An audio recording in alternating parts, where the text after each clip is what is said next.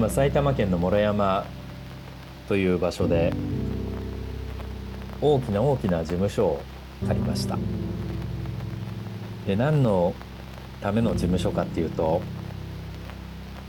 地域を盛り上げるというようなそういう事務所なんです。で僕らがお世話になってるのは糸谷さんっていう不動産業界の革命児と呼ばれた人で軒並み大手のその不動産屋さん、まあ、聞いたことあるような不動産屋さんありますよね。なんとかホームとか、えー、なんとかハウスとかそういうところをずっとコンサルティングをしてきた方が今72歳になって生涯最後の仕事を野良山でやるっていうふうに言っていやまあ全力投球してくれてるんです。でまあその方にお願いして僕らはその不動産事業みたいなことに乗り出したんですけれども、まあ、最初は不動産事業というふうに思っていたんですけれども実際にはそれをはるかに超える規模のものでものでした。でそれはどういうことかっていうとその方やっぱり72歳で24歳の時から不動産業っていうのをやってるのでもう50年ぐらいになるんですね。でその50年間で培ったいろんなノウハウがあるわけなんです。それは単に不動産業ということではなくて例えばうん雇用契約書はどうあるべきかとか事務所っていうのはどうあるべきなのかとか、え、人材育成とはどうあるべきかそういうのがもう全編にわたってこうあのその人なりの考え方があるんですね。例えば業務日報とはどうあるべきなのか経理の人がつける業務日報と事務の人と営業の人がつける日報は全部どうあるべきなのかそれぞれみたいなこといちいち問いかけてくるんです。でこれは今の日本に欠けてる部分じゃないかなと思うんですね。つまりうんそもそも論ってやつですね。そもそもこれは何のためにやってるんだっていうような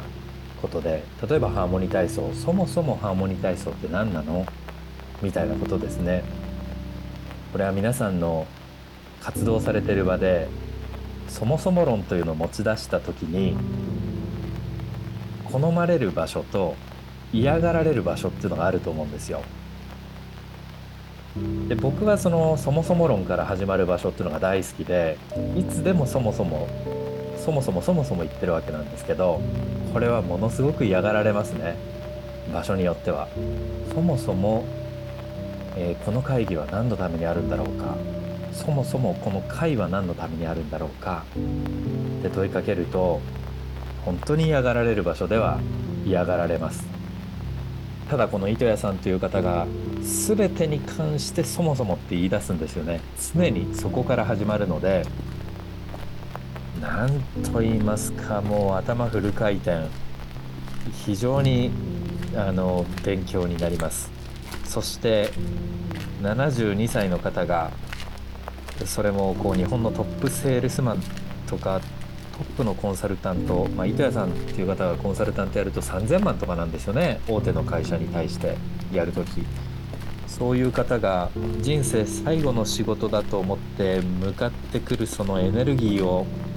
どう打ち負かすか。まあ任す必要はないんですけどね。でも完全に負けてるような状態なんですけど。全部を吸収してそして全てをハーモニー体操に投入してみせるという気持ちで今あの全てを吸収してますので皆さんこうご期待くださいませ。ただね今日一つだけ最後に言わせてください。あの驚いたのはこういう会話があったんですよ。私の家に猫ちゃんがいるんだけれどもスタッフの一人が猫ちゃんがいるんだけど犬を飼いたいんだけどどう思いますかって気軽に聞いたんですねその板谷さんに。で板谷さん何て返したと思いますかちょっと待てと。犬を飼うのちょっと待てと。その前にその猫ちゃんの気持ちになってみた時に今の家というのは住み心地がいいんだろうかって言い始めたんですね。これ大真面目に糸谷さんは言ってるんです。猫の立場になってみよう本当にその家は今住み心地はいいのか。ねこれ本当に僕はびっくりしました。ペットにとって住み心地のいい家っていうのをちゃんと作っていかなきゃダメだなんて言ってて本当にぐさっときましたね。